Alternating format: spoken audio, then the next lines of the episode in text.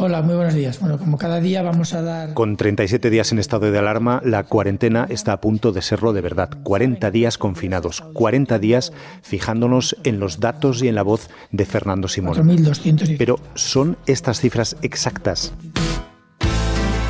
Esta semana pasada, el número de fallecidos que daba el director del Centro de Coordinación de Alertas y Emergencias Sanitarias parecía que no estaban del todo claras. Eh, poco a poco se van corrigiendo, tanto por refinamiento que hacen las comunidades autónomas como por... Hay dos claves, ¿no? Una es que estamos siguiendo un, un fenómeno que está ocurriendo en tiempo real, ¿no? Es medio, es normal que haya algunos criterios eh, que vayan cambiando.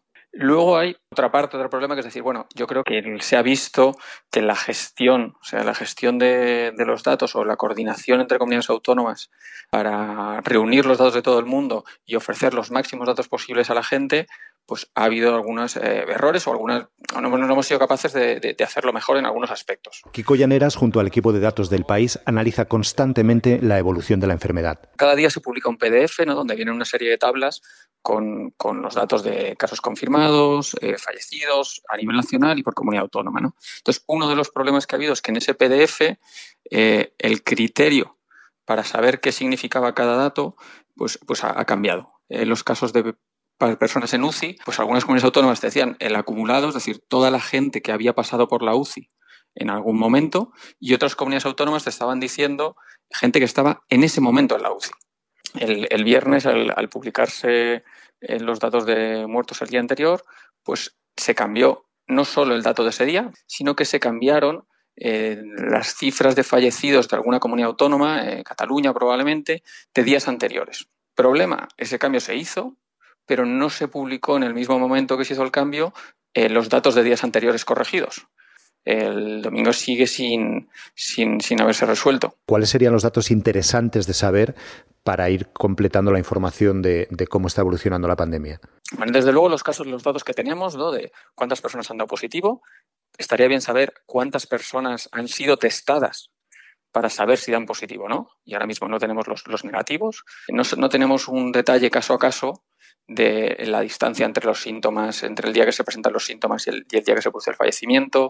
Eh, no tenemos claro eh, cuánta gente eh, ha tenido síntomas o no ha tenido síntomas. Esto empieza a recogerse ahora. No hay datos individualizados, o sea, no se han publicado, que sea un dataset anonimizado con datos de edad, que, en otros, que en otros sitios sí que se han publicado. Más cosas que no se, no se conocen en España y en otros países sí. Toda la información que tenemos de cada paciente, sobre todo de dónde creemos que ha contraído la enfermedad cuando se produce una infección, buscar si hay personas infectadas alrededor de esa persona. Todo esto sucede en España, pero ¿qué pasa en otros países? ¿Existe el mismo lío de cifras?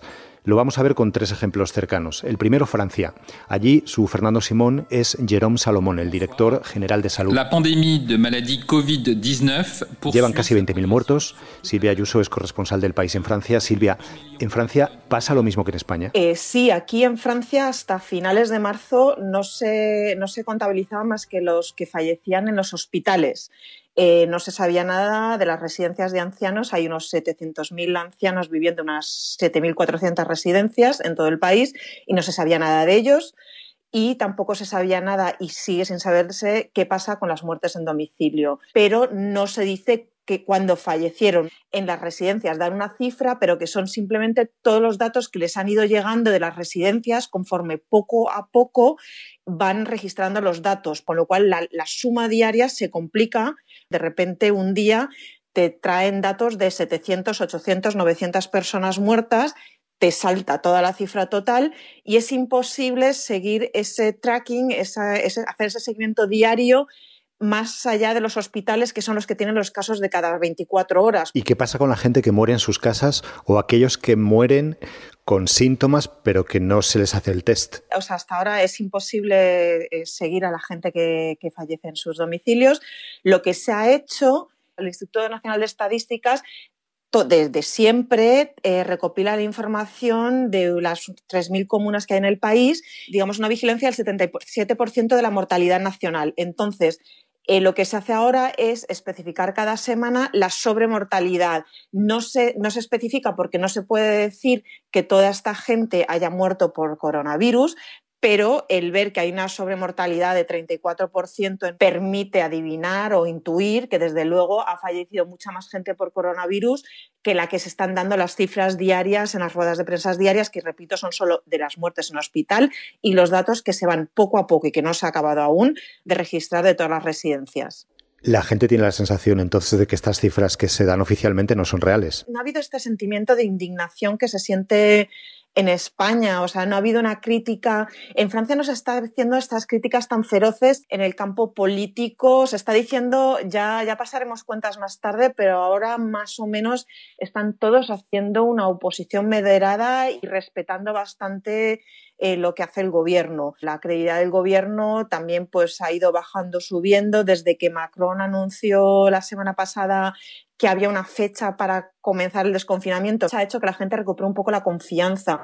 ¿Nos puedes contar qué pasó el día que te diste cuenta de que los datos estaban equivocados y llamaste a Macron? Bueno, a Macron no lo llamé, llamé al Ministerio de Sanidad. Han sido varios días y no, no me salían las sumas. Eh, sobraban 10, 12 muertos, no me hicieron mucho caso y entonces al final pues varios periodistas hemos decidido seguir nuestro cuento y hacer nosotros las sumas y las restas para que para poder dar unos datos al menos eh, coherentes de cada día. Podemos tener unas cifras u otras en función de que si tú haces la cuenta precisa y te sale un número, ese día mm, ignoras un poco el mensaje oficial del gobierno. Hombre, es que ahora mismo hay incluso una diferencia de fallecidos en hospitales. En la página del Ministerio de Sanidad dice que hay 368 nuevos fallecidos en las últimas 24 horas y en la página del Gobierno habla de 364. Italia es el país en el que España se mira como el espejo de lo que puede suceder aquí dentro de, unos días. Lleva más de 23.500 fallecidos. Allí es eh, Protección Civil la que informa en ruedas de prensa. Ad oggi il totale delle persone attualmente positive è di 104.000. Lorena Pacheco es periodista, trabaja para el periódico desde Italia. Lorena, ¿qué datos se hacen públicos en Italia? Los casos totales desde el inicio de, de la epidemia en Italia, el 22 de febrero, el número de fallecidos, el número de pacientes que se ha recuperado de la enfermedad y también incluye una variante, el total de casos actualmente positivos. En estos eh, casos actualmente positivos, Italia incluye a los pacientes que están ingresados en planta, a los que están ingresados en UCI y a los que están en aislamiento domiciliario bajo control médico. La gente tiene la sensación de que los datos que se están ofreciendo de la enfermedad son reales. Protección Civil, el jefe de Protección Civil, Angelo Borrelli, en más de una ocasión ha dicho que por su experiencia, por, por su observación, los datos reales son superiores, muy superiores a, los que muestran eh, las cifras oficiales. Las cifras oficiales se basan en el número de pruebas eh, efectuado, bastante limitados por, eh, por, recursos técnicos. La ciudadanía tiene la percepción de que los números reales son muy superiores a, a los oficiales. Nos vamos a ir ahora al norte. Alemania parece que está controlando la enfermedad. No llegan a los 5.000 muertos. Ana Carvajosa es la corresponsal del país en Alemania. Ana, ¿ahí hay dudas sobre la fiabilidad de las cifras de la enfermedad? No hay polémica sobre el recuento. Sí que es verdad que hace dos o tres semanas hubo una cierta polémica respecto a la velocidad con la que el Instituto Robert Koch presentaba la información, ¿no? Porque eh, los datos, por ejemplo, que ofrece la Johns Hopkins University son más elevados que los que va dando la, Robert Koch, pero en realidad es una cuestión de tiempo. Lo que pasa que la Robert Koch va tardando más porque, según han explicado, necesitan la confirmación oficial de los ministerios de sanidad de cada región, pero mm, van creciendo uno un pelín por detrás del otro, pero mm, al mismo ritmo, digamos. En Alemania, ¿qué cifras son las que mm, la gente más o menos sigue? Bueno, la cifra de nuevos infectados. También hay una cifra aquí que es muy importante, que es el, número de recuperados, evidentemente los muertos, y una cifra que se mira con especial atención ahora, desde que Merkel dijo que, que iba a ser muy importante para a la hora de determinar las políticas, ¿no? De, de cómo iba a ser la, la apertura, ¿no? Y el, Reproduktionsfaktor 1, also einer steckt einen an. Es la tasa de reproducción del virus, ¿no? O sea, por encima de uno las medidas iban a ser más estrictas, si va bajando, ahora estamos más o menos en el 0,8 hoy.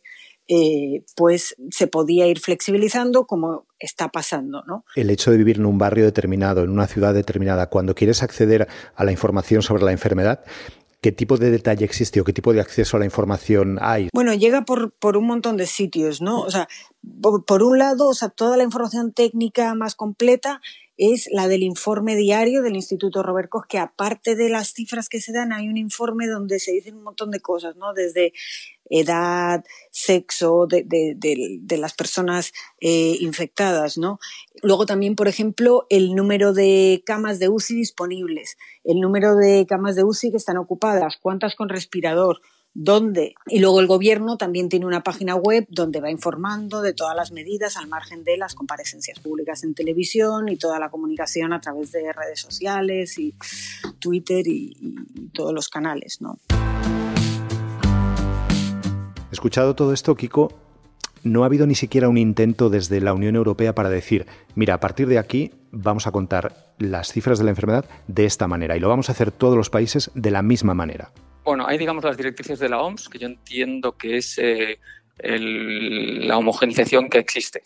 Y luego, claramente, hay diferencias eh, grandes por países. O sea, hay, al final nos fijamos en los que lo están haciendo mejor. ¿eh? Se habla de Alemania, pero nos podemos fijar también en Islandia. Islandia es un país más pequeño, es más fácil hacer las cosas bien, pero bueno, uh, una de las cosas que está haciendo Islandia muy bien, poner en cuarentena a la gente y tener muy, muy, mucha información de cada, persona cuando está infectada. Por ejemplo, decían estos días que en torno al 80% de los nuevos casos que se detectan en Islandia son personas que ya estaban en cuarentena. Y como está en cuarentena, cuando luego se ha confirmado que está enfermo, lo puedes tratar, pero sabes que no ha contagiado la enfermedad a nadie más. Entonces, ese es un poco, yo creo, el, el objetivo, movernos a un mundo de, a una riqueza de datos sobre cada infección eh, que nos permita adelantarnos a la enfermedad.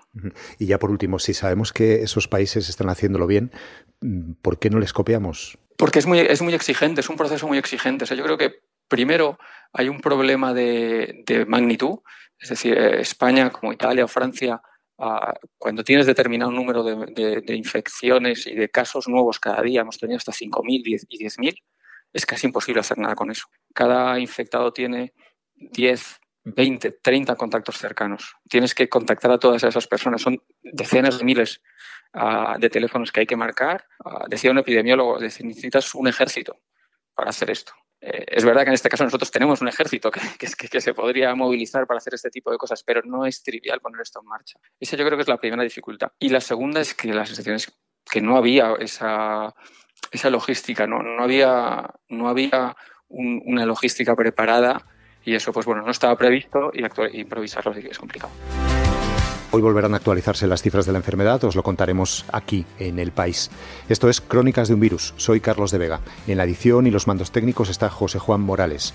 Tenemos un correo electrónico al que nos podéis escribir, es audio.elpaís.es. Queda un día menos, mañana pasará más cosas. Gracias por escuchar.